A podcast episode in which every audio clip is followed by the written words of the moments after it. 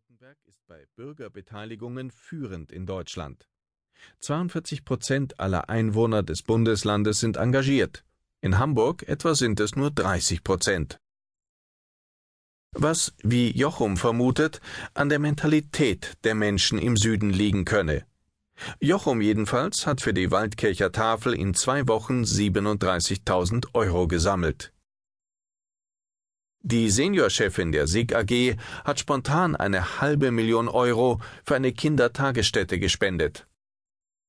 Martha Ganter wiederum, Gattin des Chefs der Firma Ganter Interior, das auch zum Ausbildungsverbund gehört, engagiert sich im Hin und Weg, dem Second-Hand-Kaufhaus der Wabe. Neulich waren sie in Brüssel. Die Landesvertretung Baden-Württembergs hatte eingeladen. Thomas Klee, Leiter des ZZE, hielt vor 200 geladenen Gästen einen Vortrag über bürgerschaftliches Engagement. Jochum sprach über Corporate Citizenship. Müller nahm Glückwünsche entgegen. Schließlich hat das Bundesministerium für Wirtschaft und Technologie die Wabe als einen von zwei Nominierten für den European Enterprise Award bekannt gegeben. Im Mai werden in Prag die Nominierten aus zehn europäischen Ländern prämiert. Wir haben viel erreicht, sagt Müller. Wir haben gegen die Unkenrufe der Auguren einen tollen Laden aufgebaut, sagt Jochum. Das müsste eigentlich reichen. Oder nicht? Ich glaube, dass unser Modell auch anderswo funktioniert, sagt Müller. Warum soll aus der Wabe Waldkirch keine Wabe Deutschland werden oder eine Wabe Europa? Eichstätten, der dörfliche Generationenvertrag. Eichstätten am Kaiserstuhl. Wir schreiben das Jahr 1998.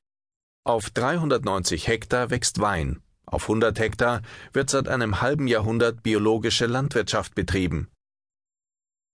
Der Lössboden zwischen der alten Dreisam und der bewaldeten Eichelspitze ist fruchtbar, das Klima mild. Eine der wärmsten Gegenden Deutschlands. Man konkurriert zwar auf dem Freiburger Münstermarkt mit dem Gemüsestand des Nachbarn. Man streitet sich gelegentlich, ob biologisch dynamischer oder doch organisch biologischer Anbau. Aber sonst hält man zusammen, trifft sich im Musikverein, Turnverein, bei der Freiwilligen Feuerwehr. Zusammenhalt hat Tradition. Mauer an Mauer stehen die Häuser in Eichstätten, das als protestantische Insel umzingelt ist von Katholiken. Als der Bürgermeister am 9. März eine Versammlung einberuft, erscheinen die Bürger zahlreich in der Festhalle.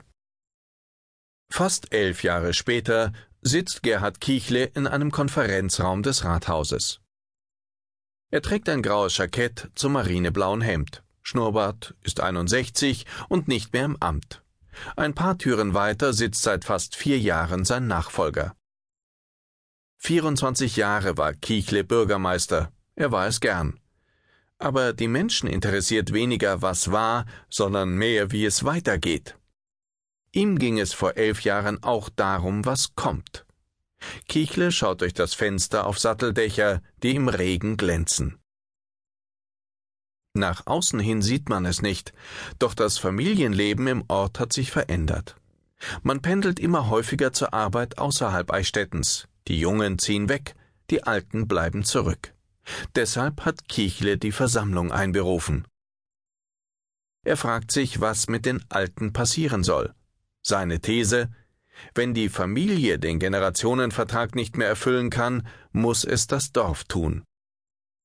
Noch am selben Abend gründen 272 Bürger die Bürgergemeinschaft Eichstätten e.V.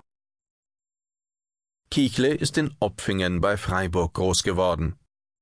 Bevor er nach Eichstätten kommt, ist er Verwaltungsbeamter im Regierungspräsidium. Freiburg gilt damals als Hauptstadt des betreuten Wohnens in Deutschland, seiner Zeit weit voraus. Betreutes Wohnen denkt Kichle, das ist die Lösung. Er weiß, was die Identifikation, das Wir-Gefühl im Dorf ausmacht. Er trifft sich mit privaten Betreibern von Altenheimen, erörtert eine Zusammenarbeit. Die sagten, ihr seid zu klein, das ist nicht rentabel. Er wird gewarnt von Wohlfahrtsverbänden. Die sagten, allein werdet ihr Schiffbruch erleiden. Kichle lässt nicht locker.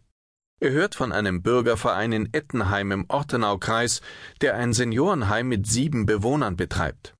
Er fährt mit Mitgliedern der Bürgergemeinschaft hin und ist hinterher überzeugt. Es geht auch ohne die Big Player.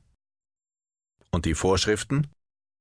Kichle sagt, man kann alles verhindern, wenn man nach der passenden Vorschrift sucht. Eigentlich braucht man nur kluge Ideen, der Rest liegt an den Beteiligten.